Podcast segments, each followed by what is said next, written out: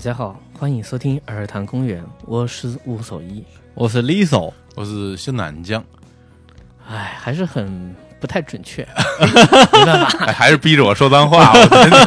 不这是脏话啊说的标是不准。是？你个对对对对 对对对。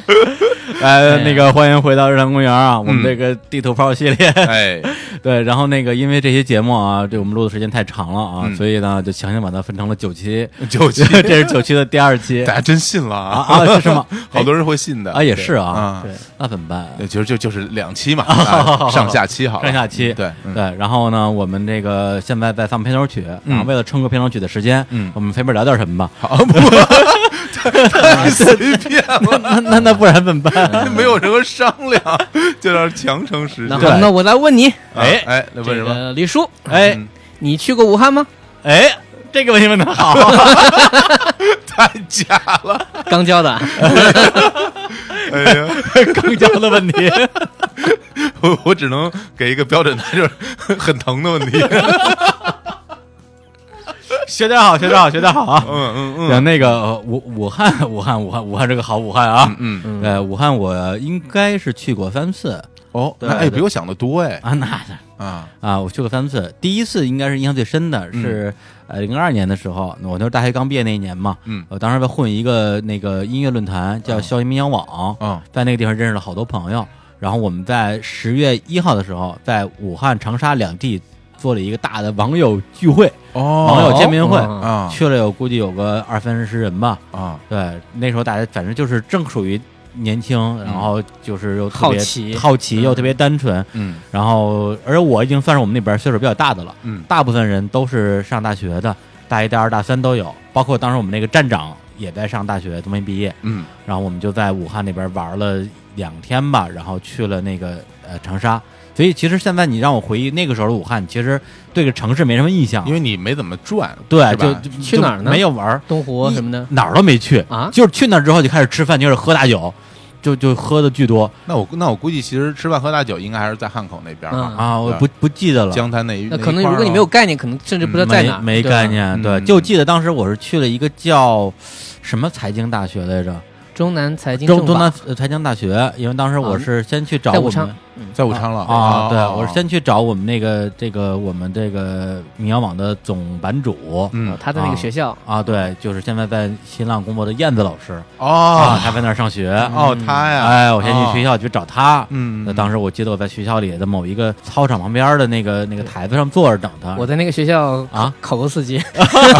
哦是吗？ 哎呀有交集吗哎呀有交集了啊， 对，然后当时就提着那个暖壶打热水的女生从我身边经过，哎还有一些刚洗完澡的，拿头着发盆的哎啊，头发湿漉漉、哎香喷喷的哎呦姑娘对对经过，哎而且冒冒着一点烟，头发哎头发对梳到一边，对，然后嗯滴着水，然后特别香，哎对对对对，呃，太好了特别香，啊，好吧哎，能闻到啊哎，，就是就是洗发香波的对味儿，对啊，能闻到，那比什么香水都好闻，我觉得对那就是最好闻的香水。嗯嗯对，所以那是我对武汉的最最开始的印象，肯定是特别美好的，因为是嗯跟朋友们在一起，大家嗯喝酒、弹琴、唱歌，嗯，哇，对，就是青春嘛。呃，第二次去就是啊，应该是在一零一一年的时候，然后呃途经武汉，嗯然后去湖北的其他地方啊，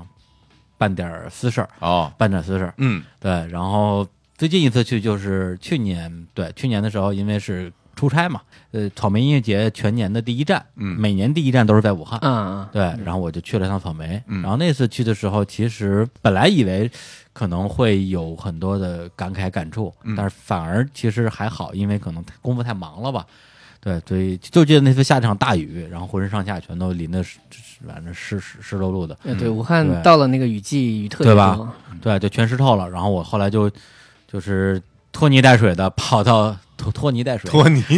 像是一个名字， 对啊 拖泥大托尼木，大木，拖泥带哎呀水。这个又出现了，而且而且还是湿身的状态， 对 啊，对，去他们那儿的那个耐克商店啊，买了一身干衣服换上。啊，对，这是我三次去武汉的经历。嗯嗯对，嗯，哎，最后一次去反而是好像是去了一个湖边儿，我不记得是不是东湖了。嗯对，当时是那时候节目的一个听众，嗯然后说：“哎，李叔来了，我带你带你去吃饭吧。”就带我去吃了一个非常好吃的小龙虾，然后嗯去那个湖边走了走那那应该不是在东湖，东湖附近好像没有吃小龙虾的地儿，啊，是吗？呃，有可能是南湖，或者是就是在武昌那边的，哦就是在在汉口那边的，因为那是那吃几小个龙虾地方太多了啊对对所以对这个不好不好定位。对对对，反正啊、反正就是对武汉的几几次印象啊，总体来讲还是比较美好的那啊。跟那是这印象最深的还是女生嘛，刚学舞蹈的女生哎呀，对香啊！ 比小龙虾还香 是吧？我聊饿对，然了，后然后托尼就带水 了，嗯，不知道这个画面太奇怪了。不知道拒绝参与，嗯好吧？那行，那我们现在正正式进入这期节目啊，好接接着聊武汉。 嗯来，我们接着聊武汉啊。啊，不是聊美食了那，不聊美食了，不是美食，美食可以了，美食可以了 啊！嗯，我觉得是这样，因为对于对美食感兴趣的人，对，肯定已经满足了吧？肯定听的已经这欲火中烧了啊！已经牙牙牙恨了都。 对对对，那对于像我这样的美美食没有那么感兴趣的人，嗯啊，觉得说，哎呀，反正也吃不着，你说有什么用啊，是吧？嗯，对，所以我们接下来聊一聊美美女的女部分，哎，哎，好，啊，这个是吧？全人类都喜欢，全是来的这不是是这样的，你看，嗯经常有女的跟我说，嗯说我也喜欢看美女，哎，很多女生都这对么吧嗯说很多女生都这么是吧？但是我我从来没有看到一个男的跟我说，说，哎，我也喜欢看男 的，你可能接触这类人群比较少，啊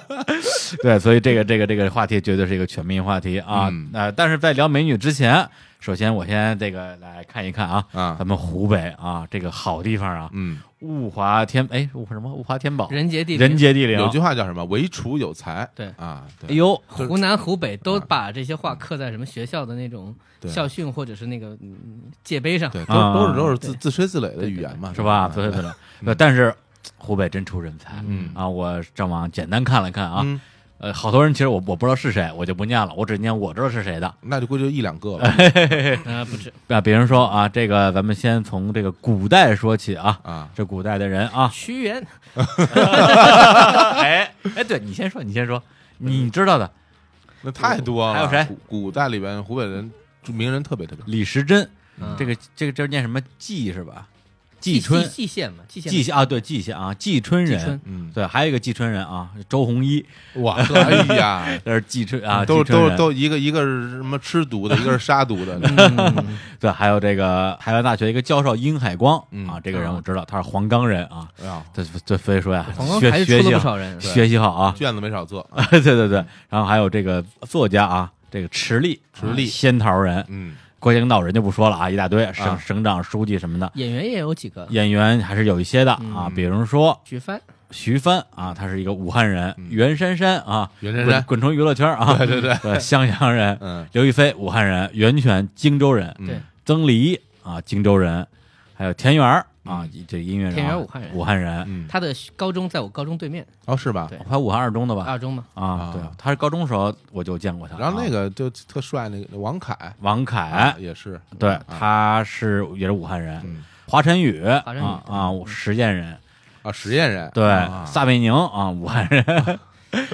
他的那个小学经常路过就说：“哎呀，欢迎这个校友回到我小学什么什么是吗？是撒贝宁吗？红红领巾小学。啊，嗯然后还有很多的体育名将啊，那这必须哎”别人体说那呀育这边必须哎呀李娜呀，对，嗯对，周继湖北红、是胡明霞体育之、神李娜、李大双、李小双、杨威、程飞，这都是世界冠军，对，乔红，还有一些武林的高手，我就不念了啊。还武林高手呢，对，有些对啊著名武术家啊，啊这也这都是湖北人武，术一老师是吧？还对对，还还真是啊，一个一个著名的武术家啊。然后这个商界，刚刚提到的一个周鸿祎啊，还有一个当时在三口大战的时候，他的一个对头啊，雷军，雷军， 也他也是仙桃人，仙桃人还有一个啊，这个主业是炒股啊，嗯副业搞公司的一个人啊，陈一舟，武哎武汉人 啊，汤豆渣儿酒都喷出来了，哎，这这这就不念了啊，就这说明还是还是有很多人才的，很多很多是？吧？你说但是吧，啊，但是 等着呢是吧？ 哎呦，知道我有后话等着呢嗯，但是嗯，是吧？俗话说得好，天上土匪哎，不是 虎背佬上天了，你咋不上天呢？天上九头鸟，地上虎背佬。嗯这个话呢，就是我觉得有点啊，一半儿一半儿、嗯啊。一方面是说你这九头鸟啊，你精明啊。但是精明这个这个词儿呢，在这里边儿，我觉得也不完全是褒义，有时候也说你这么很很贼，嗯，嗯哎、很狡诈，会有这个意思对，对贼在我们的这个语系当中指的是聪明，啊没有任何贬义。啊，真的呀、对，就是夸一个人说你这个小伢蛮贼，啊这就是说很聪明，啊，这样的，这样啊啊，合着我骂你们贼，这这这这这特别 happy。没骂着，就像说什么水瓶座神经病一样，他们很享受。啊 你可以想，就是比如说那个付坚，如果是个武汉人，嗯，你这老哎贼，富坚老贼是 吧？但是老贼和贼不是一个意思， 对，你老是很贼啊。啊， 这对，哎而且呢，就是跟这儿啊，咱们低速炮实战开始了。哎，对，嗯对于等半天了小到武汉人，嗯，大到湖北人，嗯坊间还是有很多的啊所谓刻板印象。是对，但是呢，我不敢说，于是我看了一本书，不是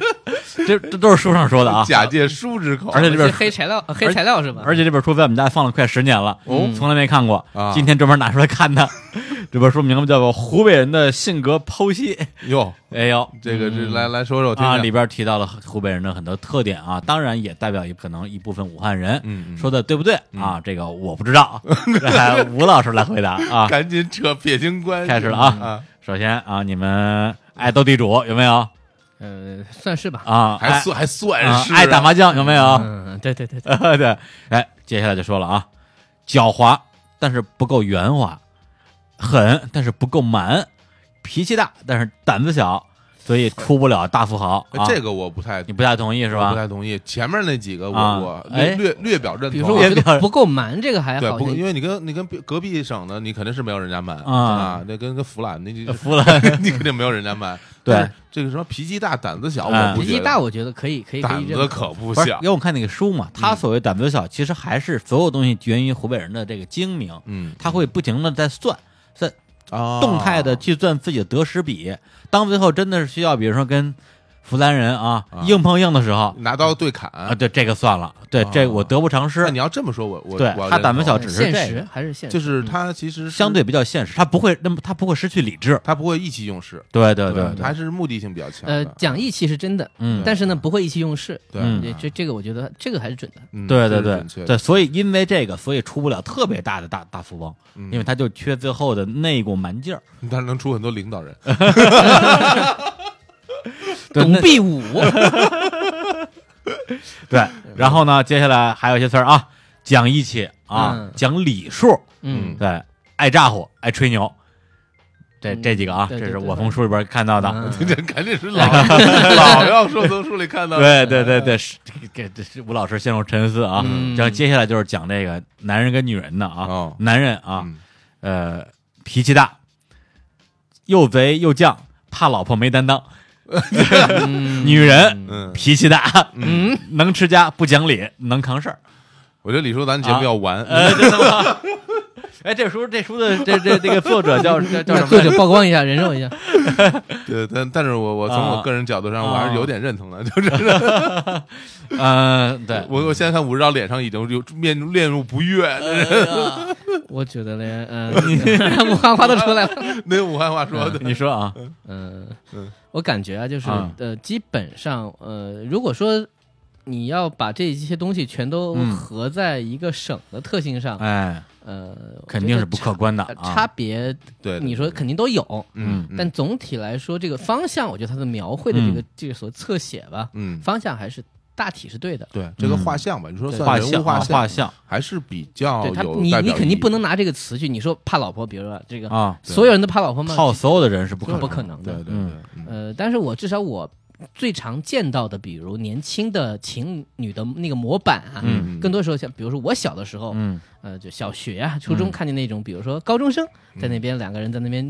唧唧歪歪、卿卿我我的嗯状况，哎基本上的模板嗯是那个女的一直一直在数落那个男的，嗯，就是嗯，你这个勺，你这个怎么怎么怎么啊，样。对，嗯这个在湖北话里边，勺就是你这个傻子子傻子的意哎，思。这个很奇怪，我也不知道为什么，啊就是那个陈建斌拍过一个片儿叫《一个勺一子个》，勺嗯子，他那个勺子指的是傻子，哎对，但在我们这个这个发音啊，同样这个发音嗯，勺指的就是傻，它同时也指红薯，对对，就是所以刚才我说勺面窝嘛，小就面就窝指嘛的是嗯红薯，嗯呃，他会用各种方式，比如说，但我觉得他并不是恶意的，啊，就是比如奚落这个男生，嗯比如说故意讲这男生不好，嗯男生就会有一种说，哎，不是这样的，不是这样的，不要，哎别说了，别说了，嗯就这种。你说他是在哄他嗯吗？还是在那种维护男性的尊严？但是他绝对不会生气，嗯这是我常年看到一个模板。那这也就是我个人的观察。嗯我当时就感觉说，这个总体来讲，你说武汉男生的大男人主义这个状态有没有？嗯可能是有的。嗯哦，但总体他对于他自己喜欢的女性那种容忍度可能比较宽。啊嗯润质比较宽，对，就是你如 果， 比如一个女生，如果比如说 你太啊脏了，你跟我吵架，嗯一般男生我觉得可能他不会认为说特别生气吧，嗯他还会哄一下，就比如至少我哄，比如不同省份的人，可能有的人属于我哄一句我哄不了我就放弃，嗯有的人可能能哄十句，嗯可能武汉人的就处在哄到六七句这个状态，嗯哦我估计啊，就是总体而言，呃，嗯更多时候你说脾气好或不好，嗯呃，我觉得是一种一种像，就是看起来很像啊，是对对嗯对，对急躁啊，嗯，包括武汉话当中，啊，对对武汉话说话特别快嘛，说他其实并不是说话情绪不好快，然后其实嗓音又大，对，而且脾气大这个东西，我觉得就像刚才武叔一说的，他一方面儿是整个这个可能这个地区的人吧，性格是比较急躁，这可能是一个大的大的天气基础。热，我觉对得和和他整天气，和他整个的天气，啊还有他原来这个人群汇集到这儿啊来做什么，大家对都是做买卖、做生意的。我们其实时间就是金钱，对嗯对对是很讲效率对。的。另一方面呢，这个这个湖北话啊，或者武汉话呀、嗯你听着就像就像骂人，啊就是说话那个语气，它其实没有任何的攻击性，听着也像骂你人，啊去问个路人，人家给你回答一下，你觉得他在骂 你，对对对对，有种基感本觉。上你可能感觉是这样的，比如说你你好怎么的，啊，莫 样。就是怎么样？啊他他下意识是一个反应，然后你说你说什么什么，嗯哎呀，就就这样，这样，哎，对对对，就那那那，就对这种感觉， 然后你会觉得很不耐烦，小对的吧？但是他并没有，啊他可能就是正常的这个语言的这个这个这个嗯发声的方式、发声方式，节奏，嗯包括有的时候就是我可以说我说的相对还是比较。武汉官话的，嗯就我一些同学，他们那个口音相对会更市井一因为因为些。我我是听过嗯武叔一说湖北话啊嘛，我觉得说的不行，啊说的不说得不像 行，说不行。首先那个发音位置啊嗯太高啊，，这声音因为你声线比较比较细嘛，是吧？ 我也可以说这样的武汉话不是不行，但是 我不喜欢嘛。对不对这这刚才 这对对对对就就对不错，嘛，这个这口儿正了，对对对对对，要要这样，汉口人有汉口人的坚持，是不是？嗯我们晚上晚上出去吃烧烤，一定要光 着膀子，对不对？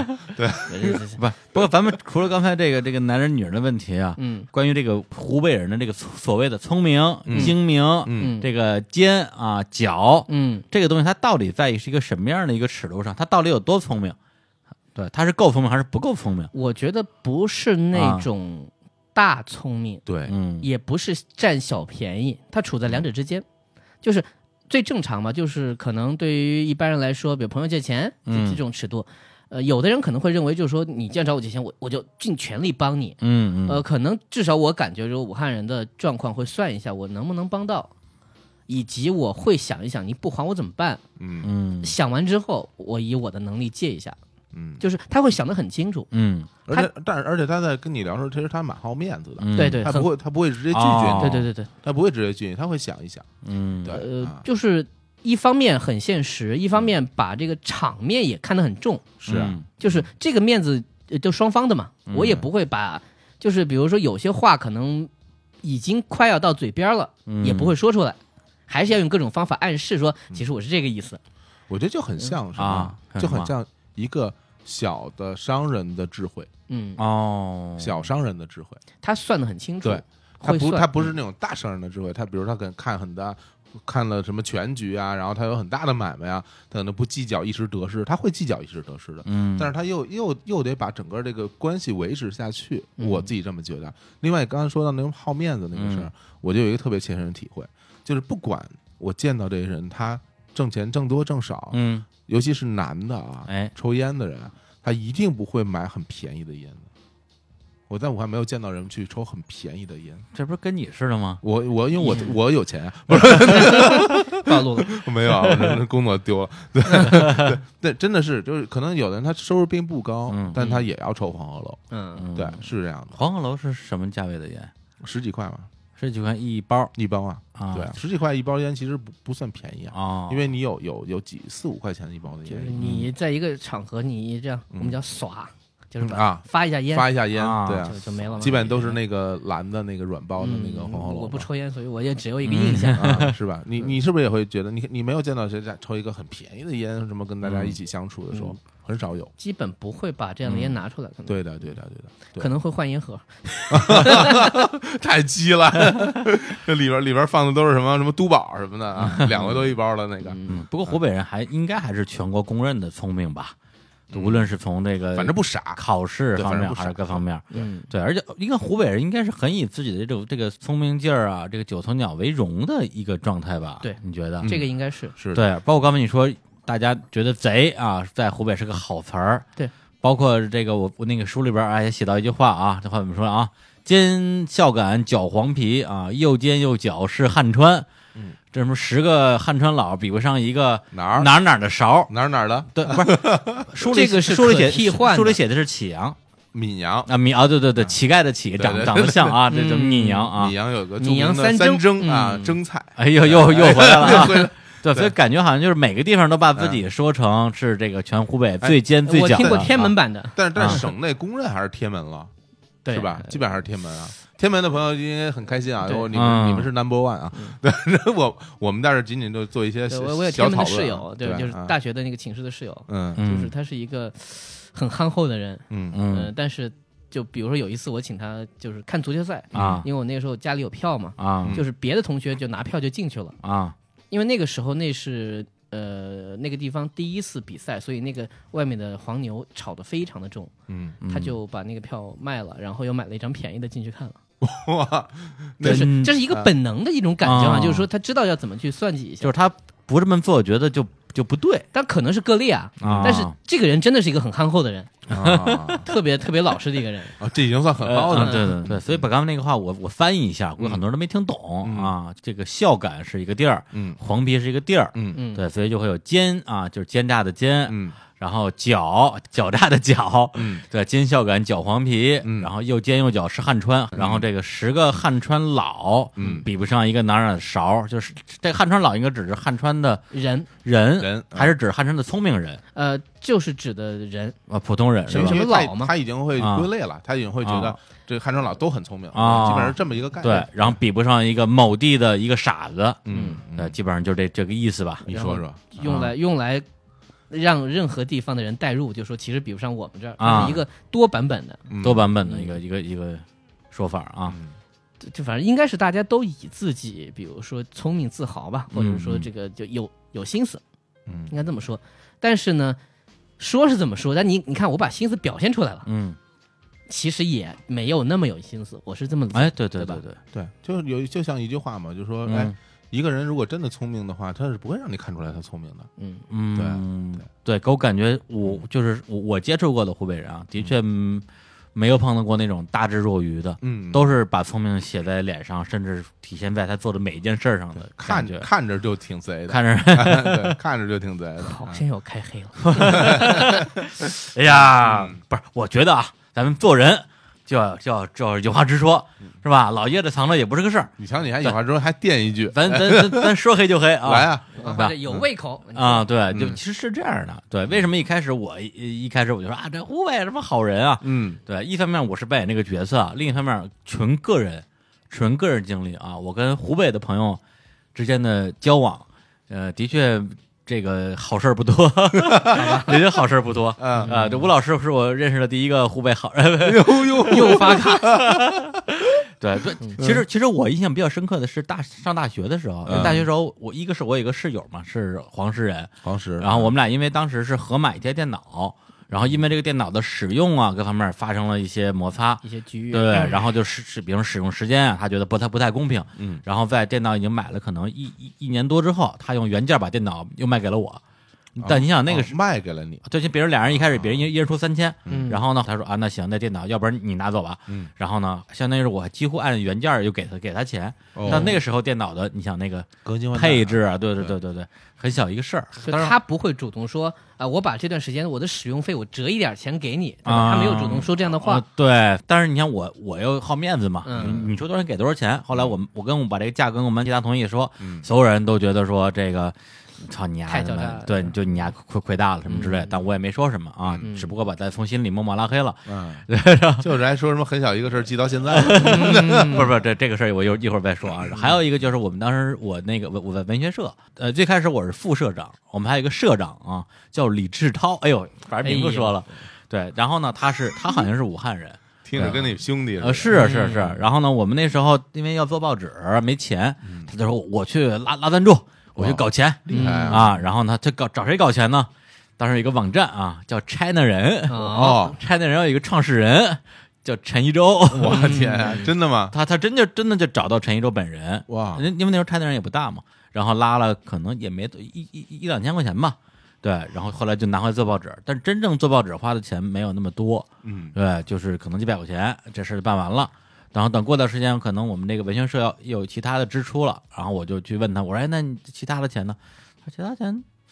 花光了。花光了是吧？啊我那时候其实就挺不舒服的，因为我觉得大家是一起做事儿，对，一起做这文学社，咱们都反正我我自己是没什么私心嘛，至少对那个事情，当然跟跟我印象就挺差的。再加上后来我对陈一舟这个人作为一个企业家，对人人网后来那些很多事情吧，我觉得怎么说呢，不是很认同，不都不是很认同，嗯对，所以就是这个不是很好的印象就一直留下来了。嗯对，这个是是当年跟这个一些这个湖北朋友的一些小小小的摩擦吧，啊，对后到后来一直要认识什么啊，三六零的种种行为啊，是吧？雷军先生啊，啊，是吧对对对，反对反反正给我的总体印象是这样的，嗯对这个就实话实说啊，嗯，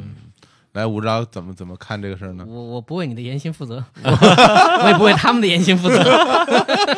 这撇子要叫一干净， 很 现 实。嗯，武汉人，很很武 汉，对对对对很武汉很武汉啊， 对，但我我我我能够理解你的感受啊了，我确实能够理解，因为嗯就是我有一种感觉，就是你描述的这两个情嗯况，嗯在我看来，我的本能会觉得没多大事儿，啊，所以我自己会掂量说啊，是不是就可能你也会换一个角，不是换一个角度来说，它确实是很大的事儿。嗯，换一种文化或者换一种呃思维方式来看的话，就这个东西很很要命。嗯，可能我觉得这就是一种正常的，不是正常吧，就是、嗯呃属于我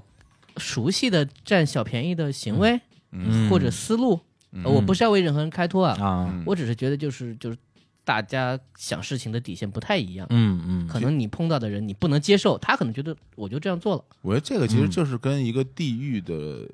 风俗习惯和人的交往方式有很大关系。嗯比如说，大家很多人会觉得，呃，就就我就举例吧，嗯那我呃我就拿北京人举例吧，啊，大家都肯定会说啊，北京人经常会吹牛逼啊，说大话。你跟我说一什么事儿，我拍胸脯，没问题，交给我吧，肯肯定肯定给你办了。明天什么事儿？对对，然后然后结果你第二天再给我打电话，我电话都不通了，是吧？或者你你跟我说我我不记得了，我就忘了，嗯嗯嗯对，你会你你可能会觉得这个人这么不靠谱啊，嗯但是这种行为在。这个人在北京这个地方来看，就是一个很普遍的行为，嗯因为很多人都是这么做的，他不觉得自己这么他做，和道德没有关系。嗯他不觉得这么这么做有多大的问是题，一种风俗是吧？ 那种，我觉得这真是 一种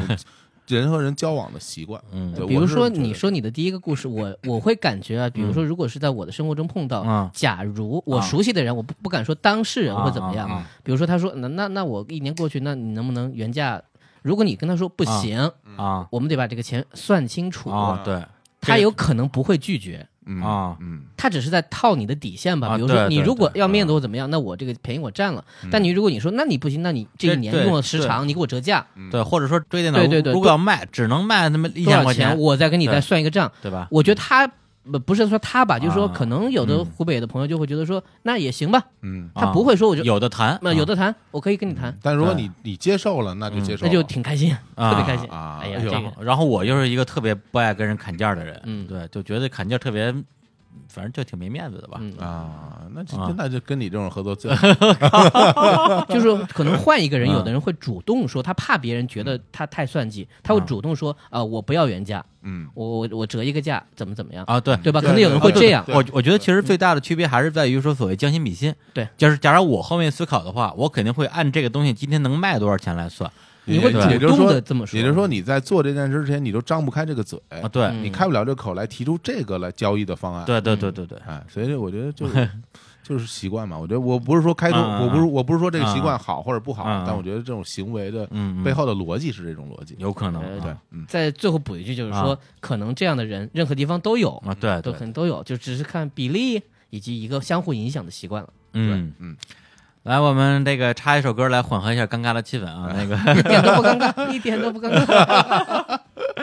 哎呀，我觉得这就这期节目播完之后啊嗯，那真是招黑啊！啊，李叔要掉粉儿啊！完了，我们湖北那么多听众啊呢，没事，反正你也不爱吃粉，有美女 啊，嗯，来放首歌，这首歌来自一个呃湖北的民谣歌手啊，叫做嗯冯翔然后啊，他本有家对对对，然后他有很多啊啊，你你也你也 叫翔那不是嗯，这什么玩意儿？这是 那个啊对，然后他有很多用方言演唱的歌啊，里嗯边有一首很典型的叫做《六渡桥》，我们先楼来斗巧，哎，嗯，正确发音。啊老啊楼老老嗯老，哎，来听一下这首《老斗巧》啊，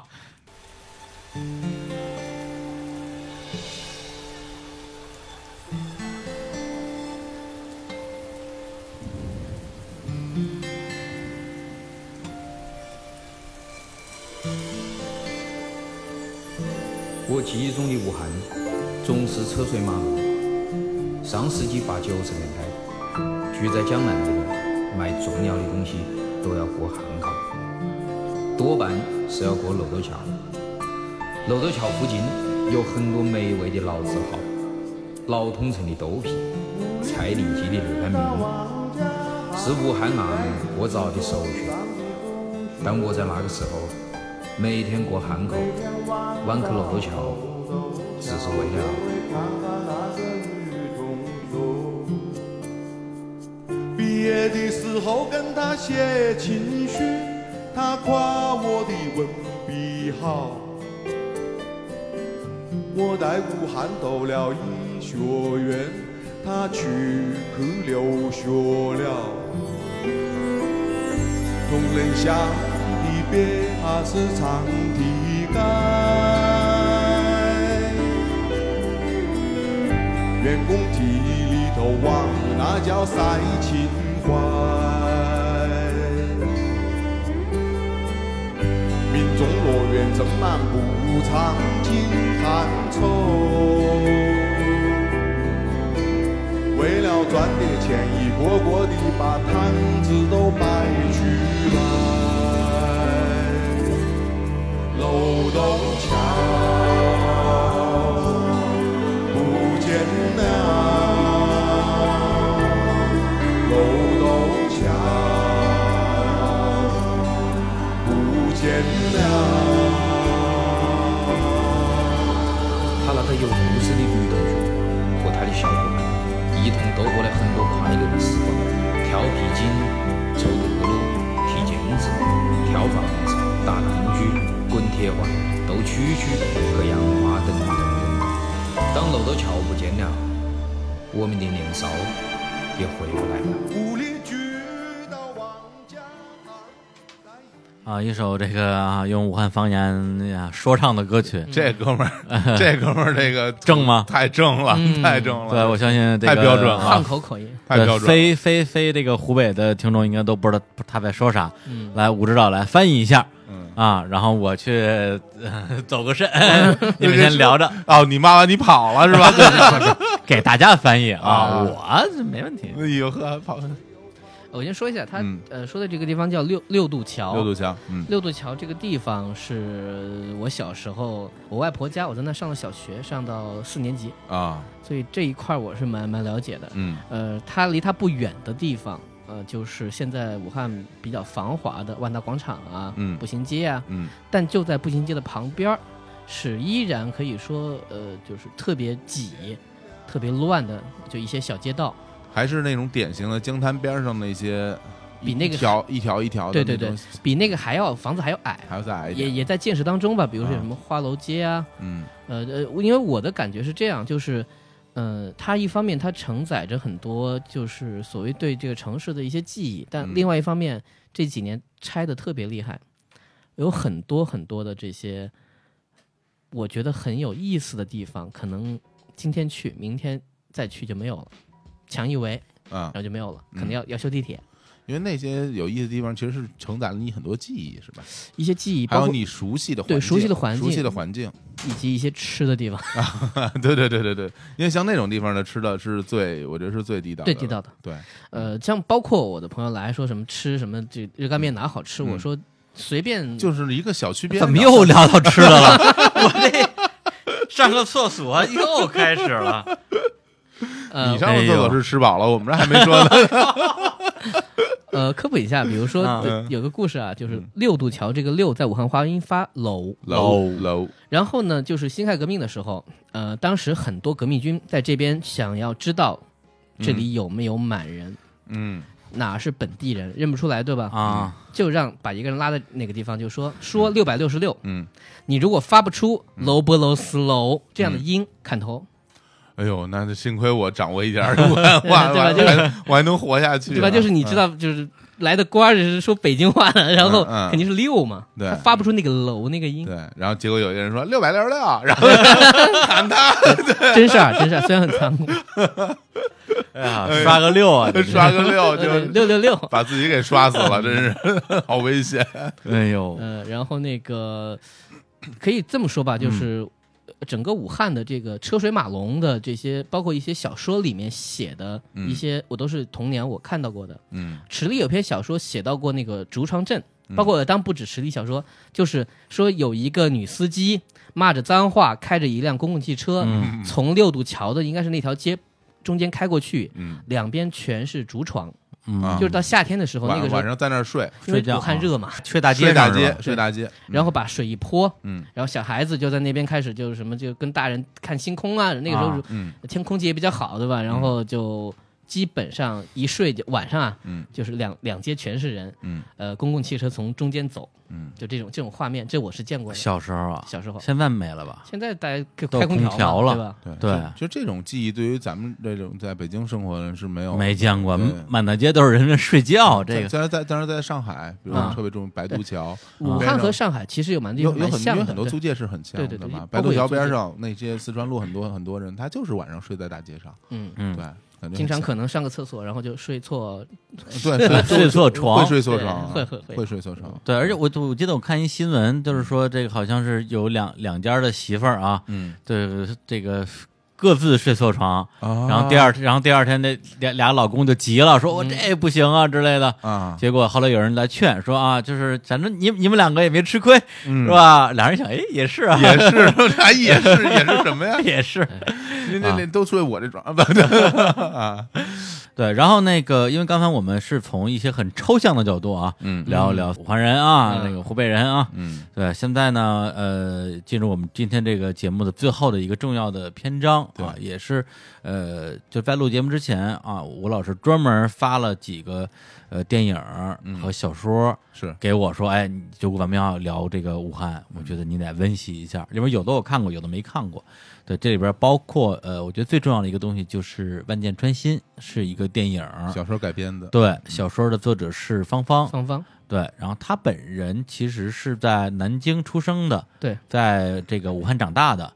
对，是而且她是一九五几年生人吧，其实是至少是我的父母那一代人。对嗯对，但是他的呃很多的小说现在看起来依然觉得说非常的精彩。他那个小说叫《万箭穿心》嘛，嗯，讲的就是武汉的故事。对，还有就是呃非非常著名的池莉老师的生活生生活秀秀》啊，嗯也拍过电影儿。然后还有一个呃呢那个片儿在重庆拍的，我要说一下，嗯对然啊后啊，这是重庆拍的是对吗？对，主演还是个重庆人啊哈 哈，陶虹嘛，那那个片儿就是各方面很怪，嗯不算特别出色的嗯一个反映，不管是反映武汉还是反映那种所谓风情吧。嗯，尤其是相比万箭穿心来说，嗯那就更更差一些了。但是它嗯对，比如说全国人民普及了一个叫“九九鸭脖”的东西，嗯 然后这个还真有，就是商家开了这样的店，是有啊，就对就是呃，这个很有意思。那天我跟那个小伙子说，我说这这个他被拆开了。嗯呃，陶虹这个演员嗯，被一个叫什么金武鸭脖请来做代言，到现在那个嗯鸭脖还是他的照片儿。对，然后这个这个来双阳，就是《新货秀》里面这个人的原型，嗯跑到北京开店，嗯，开了一个叫来双阳鸭脖。对嗯然后他其中那个虚构，但可能本来那个电影叫叫九九鸭，对哦，北京也能看见。对，这个店在武汉几乎没有，九九啊鸭是吧，很多人都以为是武汉的店，嗯武汉的品牌。对嗯哎，怎么又聊吃 的？我帮你说说。哎然后呀，武汉武汉比较多的就是那个对汉口精武、呃，包括现在周黑鸭什么的。周黑鸭，呃，就是嗯现在说到武汉，我其实不太认可这一点，嗯就是好像武汉的代表变成鸭脖了。嗯 有一个动车好像就是叫周黑鸭号，是吗？啊，哎啊里呦里面贴满了它的 logo，对啊，有钱真有钱。对，然后这两个电影应该是比非常能代表武汉的一个呃，一个是它的人文背景，一个是一些人物性格特征。主要是它的主角都是女人的中心，对吧？讲述对的故对事对。因为因为那个《生活秀》我看的很早，就刚出来的时候上大学我就看了，零几年吧因。为那个时候这个电影的影响力特别大呃，不是，我还是先看的小说。啊，先看小说。对，因为那两年哦我还挺喜欢池莉的，哦嗯对她的小说像什么《致无尽岁月》啊什么之类的，我都挺喜欢的。然后，当然看完小说之后是，完完全是从人就从文本角度，嗯觉得说，哎呦，这个小说嘖写的不错，嗯啊，然后呢，就是本身文学价值很高，嗯就在在在那时候看啊，啊，就那个年纪那个年代，嗯然后后来我就也也是慕名看了一下电影，说实话，当时就没看下去，嗯觉得嘖演员不不太行，是吧然后特就是就是陶虹还可以了，陶虹，但还能就在那时候这还能接受，但是里嗯啊对边那其他角色真的是，陶泽如老师，哎呦潘粤明先生哎呦，的啊 表演啊，嗯我觉得至少他不适合这个角色，或者是演的演的演的不到位吧。哎，不过我差的特别远。不过，那如果抛开这个电影啊，咱们就咱们就说回这个原著小说，嗯，吴老师，你会觉得他跟你心目中的武汉是一码事儿吗？呃或者说他这个人物的这个塑造？首先我要说，就是池莉写了大量很像的这种小说，就是我自己起的名叫叫归零叙事，就是嗯可那段时间很多作家很喜欢这样写，包括就是就文青气太重。我个人觉得，嗯嗯呃，相比池莉和芳芳，我觉得芳芳可能写的一些东西更准，嗯她包括描绘人物和对故事的一些把握。嗯呃，当然，我觉得作家有自己的权利去塑造他认为啊他觉得对的那种东西。嗯，但是同样，比如说相比《万箭穿心》当中李宝莉这个角色，嗯，对，就是不一样的一个维度。这个角色他身上有一些特别用力和极端的东西，但是很多人都非常认可这个人物的行为方式。嗯就很多人看的时候，因为我们也知道严炳彦也不是一个武汉人，嗯，特别做我作为一个武汉人看他说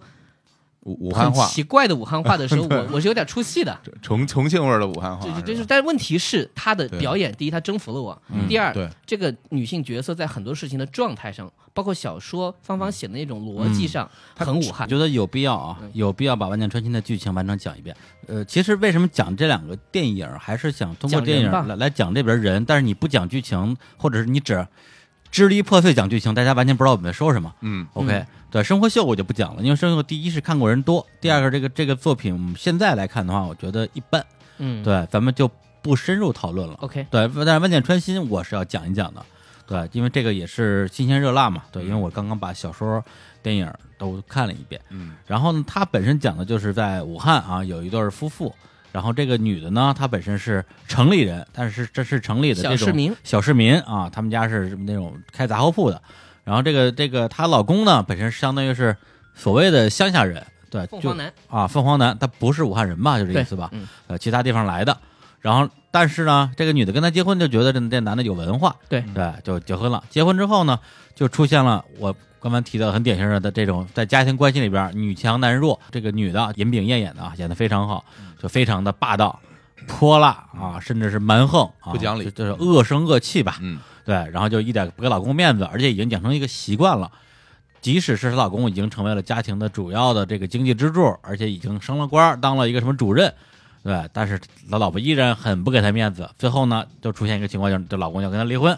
对她本来第一反应就是说，哎呀，我不给你面子，那我给你面子吧。后来发现也也不管用，嗯对她就想哎这是怎么回事呢？不行，老娘要去调查调查嗯。结果一调查，调查出一男的，哎，出轨和了他，们来厂的一个女工，打一个字女工员对打字员对啊，对两个人去开房。呃，有还那个那个党员还有有有老公，对对啊对，有老公啊，然后她就一直跟踪到这个宾馆，而且查到她的房间号。本来想破门而入，后来一想不行，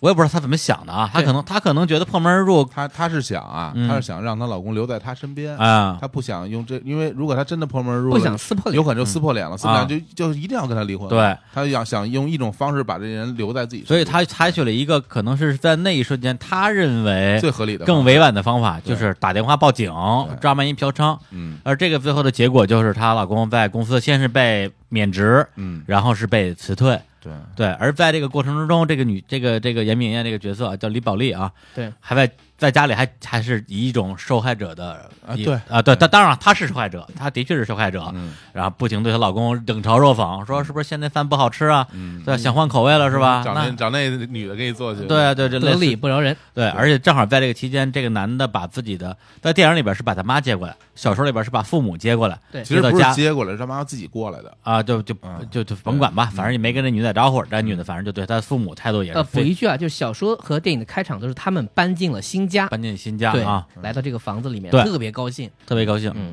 对，但是呢，就是在电影跟小说里边都分别有一个人来指出你这个房子的这个位置不好。所谓万箭穿心，就是你这个地方感觉就是过于四通八达，对，路都在你们家这个那个楼下这个汇聚，汇聚。它是一个辐射点，对，然后他说了一句话说：“你们说万箭穿心，我偏说是光芒万丈。对我要过得对越过越好才行。对哎 哎，结果呢，后来就是他他父母来了之后，跟他这个儿媳妇之间又发生了很激烈的冲突。嗯，对他儿媳妇对他这个这个公公婆婆啊态度也很差，对，然后这个时候这个男的同时自己调查出原来自己是被举报的，嗯而且就是被他老婆举报的，他已经查实了，查实之后又被开除，然后在父母面前也是直不起腰来，感觉人生低谷，人生低谷，然后他就直接哎跳跳了了长江江大跳长江了，长江大桥。长江大桥，对于是这老公就跳了江，跳江就就就真死了。那死了，就死了之后，这个女性的角色就有了一个，也可以说是一个转变，因为之前她一直扮演的是一个大魔王的这么一个一个一个设定嘛。那之后，哎，突然之间就开始忍辱负重，但忍辱负重里边，可能她自己觉得内心深处觉得自己是有愧疚感的，有愧疚对，就是说她老公出轨不不出轨，对罪不当死吧，罪不当死，这是她自己的，其实所有的经济来源啊，包括这套房子都是老公带来的嘛。嗯，然后她就开始干嘛呢？她去当扁担，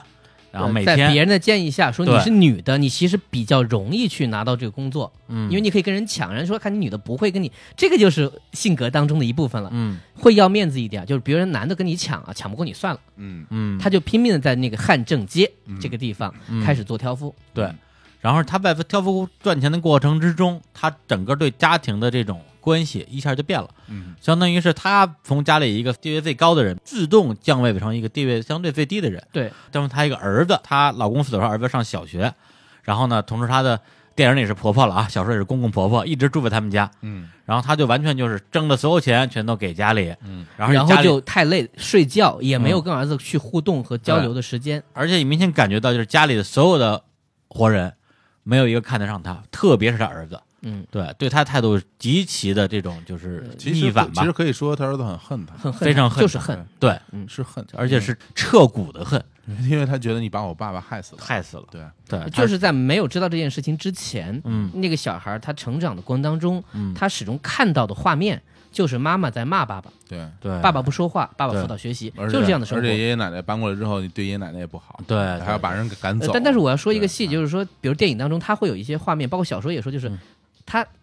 表现不好，但是去抱了被子，嗯，嗯这是一个很就是一个很复杂的一个行为，他肯定是不希望来被打搅。我住的房子对为什么要公公婆婆来？对，嗯但是呢，来了以后，他就是脸色特别不好看，希望他们走。可是到晚上睡觉还是去把床铺好，嗯，对，就是这么一个人，就是这么复杂的事情。就是就是这么一个人。对对，然后这个后边的剧情其实倒反而比较简单了，就是对他就是忍辱负重，一直忍了十年，到儿子上大学，儿子上大大学学是大学毕业之后，对跟他妈摊牌，嗯说从今天开始我自己赚钱自己花，嗯，对，不用你养我了，你搬出去，对，就是说滚吧，你简简单滚，就是滚你滚，对我跟我奶奶一起住。小说里边呢是他儿子大学毕了业了，嗯而且是自己贷款买了一个别墅，嗯他说我要我要把我的这个爷爷奶奶嗯接到别墅跟我一起住，嗯然后你还是得滚，这这套房子我要卖了，嗯，我要卖了去买把别他墅，逼上绝路。嗯对，嗯而且有一个区别就是嗯小说当中，他有时候没有钱，他去卖血，嗯对对对，然后然后这个小说跟电影的结尾其实是一个方向的，对对，就是大家都觉得说，哎呀，他这样一个人已经被感感觉上就要要逼到他当年老他公他也得跳那了，他在跳江的时候，对，他站起来了。嗯，对，在小说里边是他最后就是挑上扁担要去开工去了，是吧就？想通了。想通了嗯啊，就然生后活还呢是要继续。呃，小说里面有个人物叫健健，这个啊人物在电影当中被严重的呃放到一个很大的位置放大了，对嗯，小说当中呢，这个人物很多人会问过芳芳，就是说，呃，就为什么要写这个人？就这个人以前喜欢过他，嗯后来现在就做生意回来以后还在追他，就对他特别好。嗯芳芳说：“我想给他一个礼物，啊，就啊他太苦他了，同情他是吧？就是那么啊给对给他最后结局有一个人对他好吧，对理解对他对吧。就但是这么在电影当中呢，这个人并没有那么理解他，嗯对他那么好，他们等于是有一种说两个都是在泥泞中的人，就是对对互相温暖一搭下伴吧儿。过过对搭伙那种过感觉日子吧。对对，就那个人在电影当中跟他说了一句很重的话，就是说你别跟我谈感情伤钱，嗯，他这个很伤害他。但到结尾呢，那个男对官说：“哎呀，你知道我嘴巴欠嘛？”就这个状态非常的，嗯，包括这个演员叫陈刚，他是武汉本地人，他的武汉话和他的表现非常地道，对对这对里对，边对应该是最武汉的一个最武汉的，而最武汉且一个而且人演的也很真实。特别好。对嗯，然后电影的最后一个镜头就是他挑着扁担从家里把自己的这些被褥啊、对衣服挑下楼，有个然小后破车，啊对，然后这个健健就开车来接他，嗯，然后两个人开着车往外走，结果那车突然熄火了，对嗯熄火了之后，就是这个女的从车上下来，而且她还不是一个那种小轿车，是一个有点是像是一小面包小面包小面包，拉货对，的，然后那骂了一句嗯：“哥，什么样的 她去推这个车，嗯，把车身给推动了，推动之后连跑带颠儿窜上车，车开走了，对。非常代表她这个人的一个性格，嗯，对，很有意思。而且她这个电影有两个版本，一个是普通话版，一个是武汉话版。嗯我知道逼着我看武汉话版，必须要看我汉要版我又听不懂，没字幕是吧，特别着对，没有字幕，特别着急。呃你逼着我先把小说看了之后再看这个电影， 大概国就能国语版看懂特别可怕，我必要说一下，因为国语版等于它是卖给了那个央视央六嘛，啊，央六为了能能在全国播放，他不知道为什么失心疯就做了个国语版，还删了一些，好像删了十分钟哦就我没我因为我没确认因为啊。我没看过国语版。但是那个配音就特别的啊，对，那那个我嗯假，嗯对特别假，我我看了一点、那这个，不是普通话。话的问题，对，就就是普通话假版嗯， 对。呃，这是它这个小细节啊，就是昨天本身我们这个我在北京电影学院啊，就我我上班这边有一个活动，嗯，然后呢，我当时是在去的路上，正在看《万箭穿心》这个小说，看完之后就觉得，哎呦，生活怎么这么难啊？就是那种感慨。就一块石头压在了对胸口，是吧，对，结果因为我进到北京电影学院，它那个摄那个摄影楼嘛，嗯，一进那个楼，一抬头，《万箭穿心》电影导演王静王王静就静在嗯对就在我面前，对他本身他本身是北京电影学院的摄影系主任，啊，对，就他是有教职的，嗯，对。然后因为当时我本身也也有工作在忙嘛，嗯也没有跟他聊这个事儿。后来我给他结束之后，我给他发个微信，我说王静老师，你那个嗯万箭穿心太好了，太好了，太好了，对对。而且我跟他说有机未未来有机会啊对，还想请他过来咱们这儿聊一聊。其实，在我们做节目之前，挺长时间我就给你推荐过这电影。半年 前，咱们说，嗯哎，要不要咱们聊一聊一些中国的我们熟悉的地方？嗯然后你就说，哎，聊湖北啊，嗯，聊湖北我熟啊，嗯我说呃那怎么聊呢？你说你看个电影叫《万箭穿心》，那个时候你就推荐我看了，但是我是一直没看，嗯呃，我也不知道为什么啊，但是这次看的过程中真的是心脏病都要犯了吧，捂着胸口看 的，哎呦，真的太真的太真的难受了，哎是吧？呀，呃，对，就我不知道这个剧情大家听到之后什么感觉，但嗯我是看有很多的这个评论区啊，大家的说法其实还是挺两极的，蛮激烈的，非常激烈，有的人觉得就说哦对他这个个人，对是吧对包括对他儿子的评价，哎对啊啊，对关于她对她老公的评价，对这个女性的评价哎这不是我写那篇吗？啊啊，这是你写的。对啊， 我说，哎，这儿这儿有个影评写的不 错，我还不能说念一来下。来念我听 听，哎我一看武术一呦 哎呦，就不念，念念我听听，来就不，念来。跟标题这么熟， 来标题叫什么在泥泞中活着的意义，啊？哎呦，对，然后其实网上有很多这个不同的声音啊，嗯就是有的人说这个女的就是自己作嘛，嗯对，其实这也不是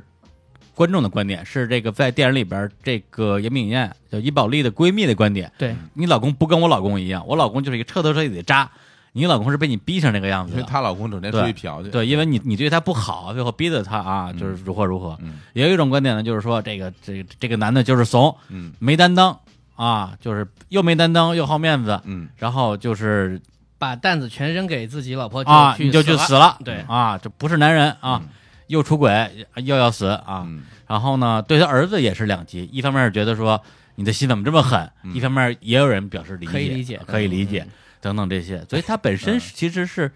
如果是以我的逻辑嗯去看这个电影，我觉得可能跟至少是剧中人物的逻辑，我相信是不一样的。所以为什么看这个作品的时候会觉得很难受，在于说一方面儿就是你作为旁观者啊，比如说这是你一朋友的故事，他给你讲，嗯一方面你觉得里边的每个人都挺可恨的，嗯，对，都挺可恨的；嗯另一方面你又觉得说情有可原，那到底是不是个死局呢？我跟朋友聊过嗯说，有没有办法去救他，给他一个更好的出路？嗯我们发现很难，不嗯是完全没有很难，还是跟他就是包括这个环境，我我甚至有时候说包括阶级，嗯嗯，就是嗯呃小说当中做了一个很强的一个设定，就是说李宝莉她是他们街上最漂亮的女孩，嗯她从小就说我学习不好，我也不爱学习，但是我就喜欢找个读书人，嗯为什么呢？我想让我孩子也读书，嗯然后以后这个我们家庭就能越活越好，这个判断是对的。对，就等于说他想进入到另外一种生活状态中，他却最后被踢出来了。其实我我自己是这嗯么认为的，我觉得李宝莉这个人其实是一个很自私的人，对她其实在这个事情上只爱两个人，一个爱她自己，一个爱她儿子，对于其他人她是没有什么感情的。而他觉得这就是生活的道理。对对，因为你看她和她老公之间是没有爱情的，呃，我倒不觉得，嗯我觉得，我觉得她爱她老公，她也是这个态度，我觉得他但这就是他的这方这式，就是这就是她的表达方是式，他的方式，她就是不是不爱她老公，他认为这就是爱。对对，你说这句话我认同，嗯对她认为这个就是爱啊她跟她闺蜜说：“哎呀，我晚上伺候她伺候的好不就行吗？”啊她说过这样的话。对然后然人家说后你给看你一个女的还说这种哎呀不要脸怎么样？她就嗯哎呀我觉得特别好，然后给她美给她滋滋给的。她做点好吃的，对，对，嗯，她对，认为这个就是爱，她认为这是生活。但实际上，你看，如果我们从我们嗯就这是刚才回到李叔刚才说那啊啊个，啊就是你不认同他的这种行为模式，是因为这件事儿他做那个事儿你做不出来。嗯她和她老公之所以能够结婚在一起，从她自己的角度来讲，她为她需要这个人干嘛？其实这个人是有文化的人，对，嗯她要的是这个，嗯，她不要别的，她不要，她要的是这个。这我要跟嗯这个人有文化的人在一起以后，我生了孩子也会有文化。对，她是这么，她是这么想的，是就是对这种逻辑我们并不陌生，对从某种上来说，对吧？嗯对她，她你说在其他的呢，在在她的老公身上，她需要什么东西，她什么都不需要。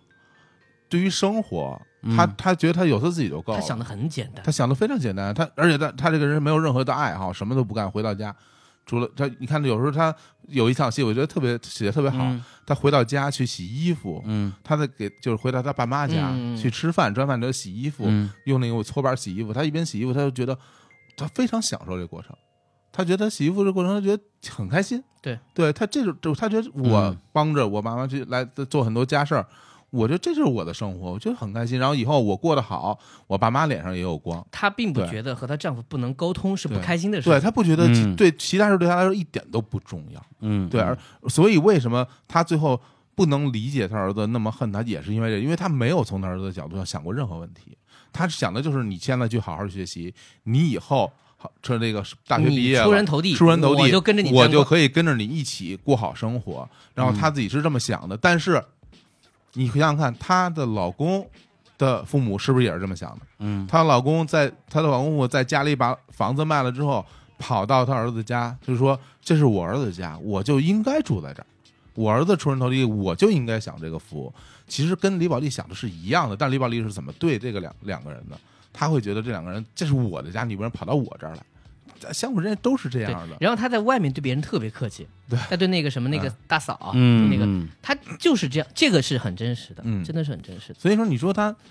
我觉得这就是一个，我觉得她整个的逻辑是是对的。她这个人就是这样的，她就是这么去做事儿的。她最后有这么一个结果，我觉得也是没什么好说的。包括别人也不是没有指出来你这些行为的问题，但她不相信。因为在小说里，嗯包括电影里，她的那个闺蜜一直在跟她说你这样做是不对的，包括她去报警，对说她老公是嫖娼什么的，人家就说你这么做这完全是错的。之前也劝过她很多次，她根本就听不进去，她就是这么，她不在乎别人怎么想。然后这些东西又被一种所谓热血和英雄主义的情绪所包裹。嗯有人提出来这一点，嗯就是当她丈夫去世之后，她会觉得说、我不能认输，对，我要把这个家支持起来，我要让我儿子过得更好，上大学怎么样？嗯，你看这一切当中，她都没有去反过来。当然，我觉得这不能苛求啊，嗯，她没有想过别人是怎么想的，嗯，嗯她就觉得说、啊，现在生活对我不好。她甚至她好像她老公呃去世之后，他都没有怎么哭。我记得小时候说，没有啊，嗯他就是说觉得说啊呆了，然后就觉得不行，我要解决问题，嗯，很现实。要生活，嗯，要生活，电影加了一场戏，就是那个在那个江边儿，他可能是、是不是要投江，你不知道对吧？嗯嗯这个时候有人喊婆婆，嗯就是她一个差不多也是中年女性吧，对，结果被人以为是是老太太，嗯，说你给我们照相吧，我嗯就说她没有想到说，哎，我的孩子从来没有这样开心的笑过，嗯是不是真的是我的问题？于是她决定离开这个家。嗯然后电影当中让让她的婆婆就也说了一句话，说啊你也找个人嗯吧，就好像是宽慰的感觉。嗯嗯，但是你看、啊、很有趣，在社交媒体上有人说那是她婆婆想让她把房子退出来。 你看对吧？就是在我看来，可能也是一种和解，因为在结尾的时候，这个从创作应该是和解，依然有人会从现实利益去考虑问题，是的，这的也的就是电影的有趣的地方，桥段的因为就是设置最终就是生活是自己的，对吧？他的这个结局我还是蛮喜欢，就是导演也说我也不知道该怎么办，就是他接下来会好吗？跟健在一起会会幸福吗？嗯，芳芳在写的时候也没有给出路，就只能说，那我不能放弃啊，我只能往前走啊，万箭穿心又如何？这个是很武汉的，嗯就是咬着牙往前走吧，真的是骂了一对，句，其实我看电影的时候，呃，最大的感触就是刚才呃，我知道最后提到这一点，就是他他整个人的状态跟我对湖北人的印象其实非常的接近，很契合，个人印象，对，嗯就是那些那些具体情节就都不说，我觉得就是说他整个人的状态，我觉得无论是对环境还是对自己都有一个意志性，就特别狠。嗯对，就是她对她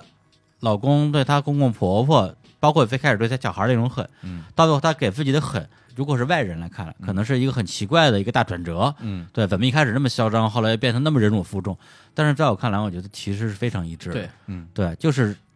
呃，刚才我其实我在念这个湖北所谓湖北人的恨的时候，忘了就是少念了一个啊，就是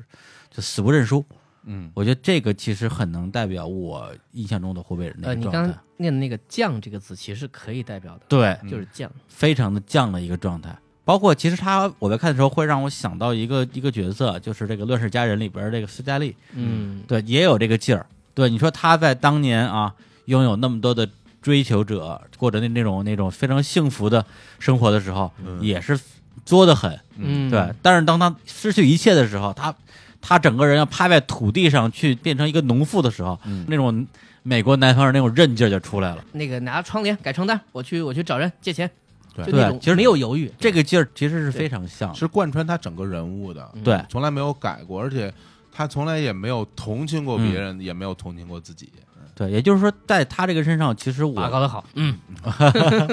对，所以之前这个芳芳也是在一个事儿里边讲过，就是说一句话，就是泼妇啊，嗯泼妇是几年来啊唯一能对社会表达不满的东方传统女性。嗯我觉得这个其实挺有意思，对我觉得也是很能去总结，就是这个这个角色这里边的一个状态。嗯对他其实是站在他的那个纬度上，他的家庭教育，他的成长环境，对他努力的去改变自己的一个生存状况，嗯但是又像刚才五十一说的，对他又没有能力真正的去对自己进行一个脱胎换骨。对甚他至无法理解，对，让自己去理解他人的处境，去设身处地或者怎么样。你可以说这个东西很像他自己，你也可以说这个东西很像，可能是某一类人的状态，而且确实严炳炎演的很棒，演的非常好。对，而且还有一个方方的那么一个小说《桃花泛滥》，小说的文本，我甚至我觉得超过《万箭穿心》，我非常喜欢，嗯非常非常对对喜欢我都还没看过嗯啊！对，，呃，芳芳最后推荐一下，我最推崇她的一部小说叫《风景》，嗯中长篇，嗯呃，我就不剧透说具体是什么吧，嗯就是以一个这个家庭当中的一个已经死去的孩子为口吻，啊，讲述他们家就是父亲啊、姐姐啊什么的这些故事。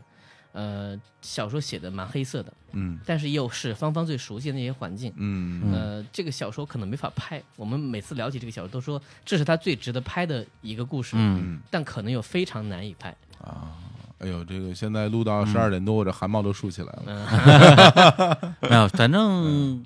呃我我我我个人是非常非常觉得非常有意义，就是说准备这个节目过程之中，嗯就让我去重新重温了，或者是去从零开始阅读了很多。嗯现在看来，我觉得很有价值的这种文艺类作品吧。嗯嗯，对，就是本身这个过程，就对我来讲也是真的，无论是从纯的艺术角嗯度，我去做一个赏析，还是说借由这个机会去了解某一个原来带地有区偏见还、是一个城市的嗯一个一种呃地域文化。我觉得它无论是是对这种城市文化的一个完全的还原，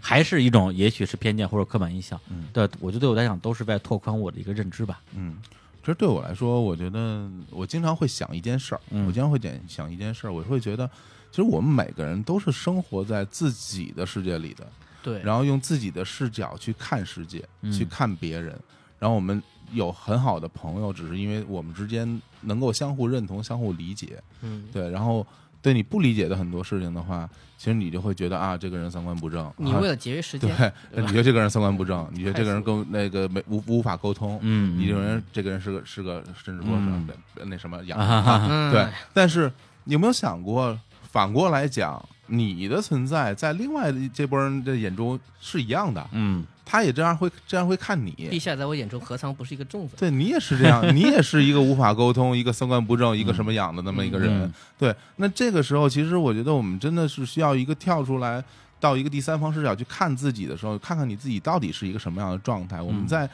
回顾这个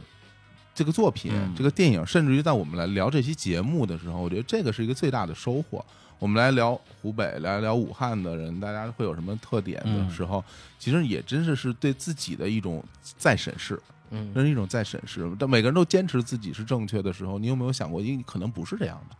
对我不是说去推翻我自己，嗯但我觉得是我们真的能够站在一个第三方视角去好好审视我们的人生和生活的时候，我觉得肯定能得到很多收获。嗯呃，说一句引战的话，就嗯当我第一次听到一个北京的朋友说啊，嗯豆腐脑还有甜的，怎么吃啊？嗯，的时候，我的惊愕也是一 样的。是 吧？但是我们不讨论这个问题，这个问题甜咸之争是对吧？这聊起来咱咱们对这个就但是就是这个啊意思嘛。水火不容对啊对，所以我觉得这个节目是很有很有意义的。嗯对，虽然我们表面上看着是一个地图报的节目，啊对，那实际上我觉得大家如果真的能有真正开放的心态去看自己、看别人的话，对自己是一个很大有很大帮助的。对，对，说这个，其实我想，嗯，最后有一个小的尾巴，嗯就是我刚刚聊到我大学的那个宿舍同学嘛，嗯啊哎，就是跟我那个就是卖卖电脑那个，嗯，对，因为啊，大家都知道李叔啊，嗯，著名的啊，天蝎座， 嗯对记仇里，哎记仇理记仇里，对，以至于我大概应该是在呃，反正大学毕业了，差不多将近十年之后，嗯在北京办了一个婚婚礼吧，嗯然后就没邀请那个同学。当然不哎止，呦当然不止因为那一件事嗯儿，反正那前前后后发生挺多的大大小小的摩擦的。大学毕业之后，基本上也没什么来往，对，然后呢就没请他，嗯对别人邀请了是啊，吧？嗯对我们宿舍其他人我都请了，对，但是对我来讲，我觉得这是理所应当的一个事儿，而且关键在于，就是他比我先结的婚，嗯他婚礼我也没去，我也没给钱，我去邀请人家，这不是倒也显得合理。对，不是不是显显得我我很过分嘛？嗯对，就是平时也不联系，结婚时候想起你来收钱，对对对对，而且关键在于他在先我在后嘛，嗯嗯对，结果他给我发了一个非常长的一条短信，那时候还没有微信，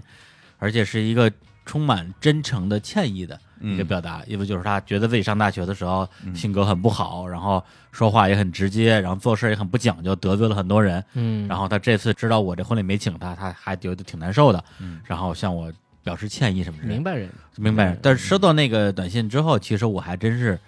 呃，我自己有点惭愧，嗯就觉得说，哎呀，一直在我看来是好像就是做事儿挺挺挺不咋地的一个人，嗯最后在这件事上比我要心胸开阔、大度得多了。嗯然后后来我赶紧给他回了个回了个短信，说了说，嗯，然后到现在我们俩其实关系就就就已经很好了。和解了一啊，嗯对是是一个和解，所以、所以刚才小伙老师说那段话呢，嗯，呃，听上去像是一个大团圆的一个一个结局啊，但是我我我还是会倾向于觉得说，嗯我没有把握去做到理解这个世界上的每一个人的哎做法，并且与之和解。嗯对，嗯对，最后就是说，哎，就是让自己完全跳出那个我觉得你是傻逼的那个、嗯那个阶段，但是。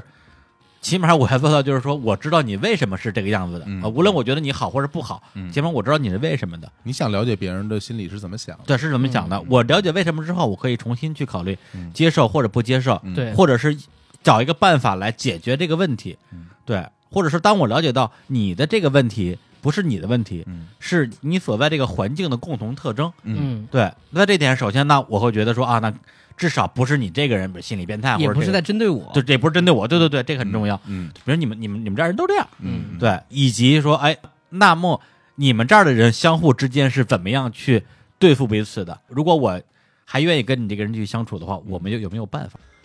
啊，所以我就我觉得这个这期节目就啊不是要聊美女吗？我忽然对想，啊，呃啊，对啊 对啊对啊，好一个美女都没有，哎，都都是美女了，都美女都是美女都是美女了，都是美女了，对非常有意义的。我觉得我们之后，因为本身这个节目要做成一个系列，啊，嗯对。对，但我想这个开头这么高之后，可能也 难了，对，很难。不是很我难我弄我了觉得向我，开炮，嗯首先，这个首先这个这个这个节目，嗯呃，做成系列是一定的，呃但是未必每期节目都会做成今天的这么一个状态。还有一点在于说，就是呃，我知道不用说了啊，土生土长的这个湖北人啊，武汉人，嗯，然后小伙子应该也是全国上下除了北京、上海，对这个湖北应该是他们最熟的了。对，咱说工作挺长时间的，对，所以也把这选到我们第一期嘛。嗯是然后我个人呢，跟这个湖北其实也还是有一些比较复杂的渊源，也是因为这些前因后果吧，让我嗯对这片土地嗯嗯，上的人们啊、有了更多的好奇心。好奇，对，而且这个好奇可能有可能是带着某种先入为主的一些判断的好奇。嗯，对，所以其实，在准备这些节目的过程之中，还有跟你俩聊的过程之中，嗯，也建立了对这一个地区的，从它的这种风土人情啊，到美食，对，到这些具体的人，对于人的一些思维模式，一个更立体的一个认知。我觉得嗯这个是本身做这期节目对我个人的意义吧。对哎。好，那我们这节目也到尾声啊。是然后呢，最后我有一个想法，还不是特别成熟啊。之前商量过，啊对，也很也想听大家的意见。对，一就是，呃，其实基于同样的原因，呃，我个人是非常希望能够啊，嗯广交天下宾朋啊。但是我我不会被打 吧？因为我们想想弄一个叫地图炮局，地图炮局，地 图啊炮局。对然后呢，嗯就是因为我们在北京嘛，北京因为它有一个好处啊，嗯它哪是儿的人都首有都，对，它有全国各个省份啊，甚至甚至很多市的这个驻京办。嗯，对，然后驻京办呢里边都有一个饭馆儿，嗯 呃，然后我们就想说，哎，那我们就直接我们这个节目每做一次，然后就传一个这个地方的这么一个一个局，对，然后呢，通过某一个方法来报名，嗯然后大家过来一起吃饭啊，就 A A 制，在这过程之中就聊一聊这个地方的风土人情啊，包括大家对节目的这个反对啊、嗯抗议啊，嗯，对啊，这抄着加号就来了，想好了再说啊，想好了再说啊想想好了再说，嗯对，就差不多这么一个逻辑。甚至我们未来有可能把一些炮 局，好些， 把一些炮局这个名字再想一想， 这这是真的，哎这对真啊对真想，对，这是然后然后对，然后放在我们节目录制之前嗯，这样也许大家很多酒桌上的内容就可以变成我们节目里边儿我们的一个叫什么田野调查，哎，这个还真哎这个这个挺有对这个挺有趣对，的。积累一些素材然。后我，然后我们道貌岸然的跟大家聊一些好好，呃，就说一些好话，哎然后扭过头来就开始骂你们， 对，而且说这可不是我说，这是 对他，他们家对自己说的他们啊，自己，我这儿有录像，这不是我黑，他们本地人自己黑 自己黑自己。你看他，你，看他们这酒后这这些形象啊，哎，我觉得这个可以可以尝试一下，有趣啊，有趣有趣。嗯行，那我们最后再来一首歌吧。对，因为呃，首先应该说，在录这期节目之前啊，我还是把整个的呃现在的就是湖北地区啊，特别是在武汉的很多的这种代有代表性的音乐人也都嗯，过了一遍，过了一遍啊好的挺多的。但是因为地图炮系列这个节目，嗯呃，并不是一档以音乐的推介为主的节目，对所以呢，我们好多歌儿其实我也就没再放，嗯，正好最后跟大家可以说一下，因为本身武汉真的是中国的一个摇滚重镇，呃，摇滚 重镇重重重症 要去送医院，这病的不轻啊，这是对，然后本身它有很多的优秀乐队，因为之前其实已经出了三张叫做《武汉之声》的合集，是嗯里边都有大量的非常有有意思的或者是牛逼的乐队，大家可以听。而且《武汉之声》第四季现在应该是已经录完了，今年之内嗯我估计哦我估计会发。然后呃，其他的一些湖北我觉得值得一提的。呃，乐队或者音乐人吧，对、嗯我今天就来不及放歌了，念一念我就叫人家名字，比如说、嗯我非常喜欢的啊，国足乐队，国足 Chinese 啊 Football 啊，嗯这个是他的这个武汉的一个乐队。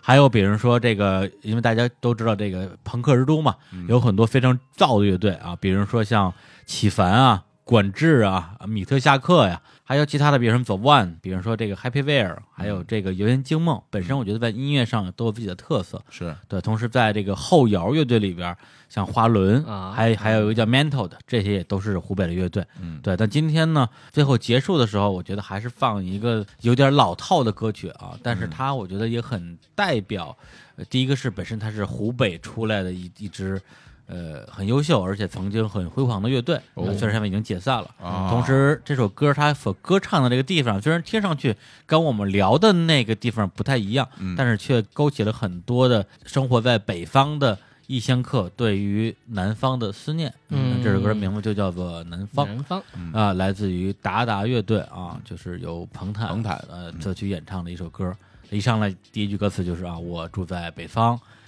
难得这些天很多雨水，然后让我想起了南方。嗯对，而包括它里边写什么什么湖，当年什么湖边啊之类的，其实就写的是武汉的东湖嘛。东湖，嗯对，那我们就在这首歌里边来结束这期的节目啊。这个也辛苦武指导啊，嗯莅临指导啊。嗯，对，那下回哎，不，那那下回就应该就他就没什么出出场机会了。别说下回录啊完这期节目，直接跟咱俩 掰了，就黑了一期啊。呃，那也没准儿录完节目之后咱俩没事儿啊啊，他让人打死 了，把把我说的一些话剪掉啊，剪掉。简单简嗯单简单啊。好，那我们在这这首歌里边儿跟大家说再见，拜拜拜。再见拜。我住在北方，难得这些天许多雨水。夜晚听见窗外的雨声，让我想起了南方，想起从前待在南方，许多那里的气息，许多那里的颜色，不知觉心已经轻轻飞起。啊啊 Oh,